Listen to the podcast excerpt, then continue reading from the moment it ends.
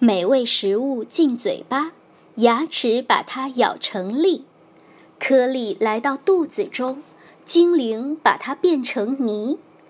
火车厢被装满了，一路飞驰不休息。肚子里的火车站每天都在陪伴你。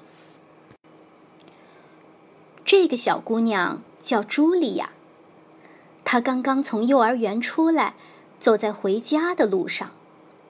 突然，茱莉亚听到了一阵咕噜噜的声音。这个声音是从她的肚子里发出来的。茱莉亚不知道。她的肚子里有一个火车站，肚子精灵们就住在这里。他们的工作是把食物弄成泥。这会儿，小精灵们都懒洋洋地躺着，因为大家无事可做。火车也停在那里，整个肚子火车站里静悄悄的。突然。那奇怪的声音又响了起来。原来啊，是一个小精灵睡着了，他在梦中偶尔打起响亮的呼噜，这就是茱莉亚听到的咕噜噜的声音。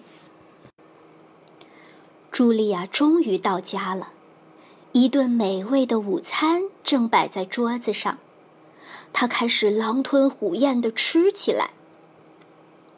很快。一大团面条通过食道掉进了肚子火车站里。小精灵们立刻醒了，从各自的洞穴里爬出来，准备开始工作。他们都是一些非常勤劳的小家伙。可是这次的情况让他们吓了一跳，又粗又长的面条落下来，把他们缠住了。整片的生菜叶飘下来，像床单一样把它们裹住了。大肉块沉甸甸的，像石头一样四处乱滚。火车站里乱作一团，小精灵都生气的大叫起来：“这个朱莉亚根本就没有好好嚼嘛，总是什么都靠我们。这些食物太大了，我们怎么办呢？”尽管生气，小精灵们还是开始工作了。不然还能怎么办？火车必须准时出发，但是要把这么一大堆食物弄碎，要花很多很多时间和力气，因此工作进展得很慢。食物越来越多，堆得像小山一样高。这时，出事了！一大块东西不偏不倚地砸到了一个小精灵的脑袋上，他立刻晕了过去。在幻觉中，他成了一名导游，带着游客在肚子火车站里参观。小精灵告诉游客们：“如果所有食物都被嚼得很碎。”那落下的就会是小段面条、小片菜叶、小块苹果和小肉丁，嗯，即使它们掉在哪个小精灵的头上，也不会把它弄疼。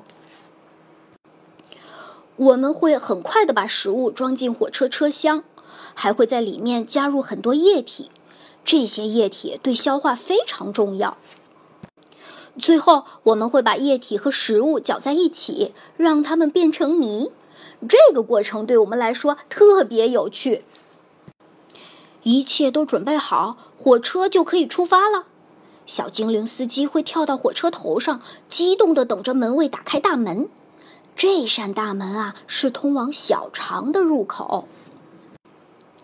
小肠是一条很长、很窄，而且非常昏暗的隧道，里面的弯道还特别多。隧道的四壁上有不少管子，它们会伸进车厢，从里面装的泥中吸取营养，然后再把营养输送到血液里。然后呢，火车会载着车厢里剩下的没用的东西继续往前开，穿过大长隧道，最后到达终点。司机会把车厢中的东西从一个小门倒出去，这些东西啊，大都会掉在一个白色的容器里，人们管这个容器叫马桶。嘿，你怎么了？一个声音把昏迷中的小精灵唤醒了。几个同伴正忧心忡忡地看着他。食物暴风雨这时已经停止了，一座巨大的食物山正堆在轨道旁边。车站里空荡荡的，只剩下最后一列火车了，其他火车都装满泥出发了。没有了那么多火车，这座食物大山怎么被运走呢？小精灵们正在犯愁时，突然刮来一阵刺骨的寒风，接着一堆雪泥状的东西从食管里呼呼地喷涌出来，它们是香草冰淇淋和巧克力奶昔。太过分了！我们受够了！小精灵们在冰天雪地中大声抗议道。火车站里的温度越来越低，最后一列火车被冻在轨道上了。小精灵们开始举行抗议活动，他们大声喊着口号，气呼呼地砸墙，使劲跺脚。我们要全麦面包，不要冰淇淋！罢工！罢工！这下茱莉亚可惨了。她的肚子开始疼起来。茱莉亚生病了，因为她吃的太多、太快了。终于，在小精灵们快被冻僵的时候，冰雪开始融化了。一阵温暖的雨从天而降。原来，茱莉亚正躺在床上喝热水。她的肚子上还放了一个热水袋。过了很长时间，一列列火车才返回了肚子火车站。此时，它们已经被卸空了。小精灵们把剩下的食物装进车厢，大山慢慢消失了。小精灵们现在又可以休息、玩耍和美美的睡觉了。小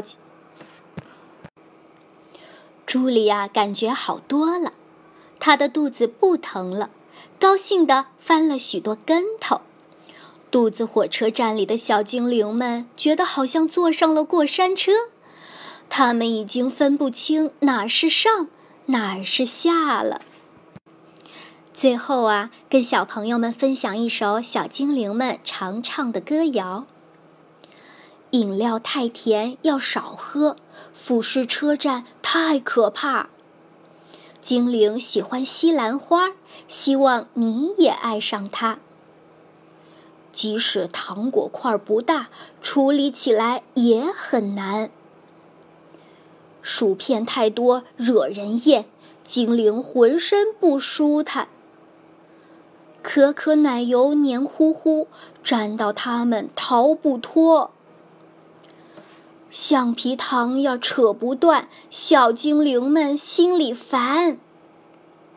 全麦食物有营养，多吃一些身体健。骑着豌豆跳跳跳，小精灵们很喜欢。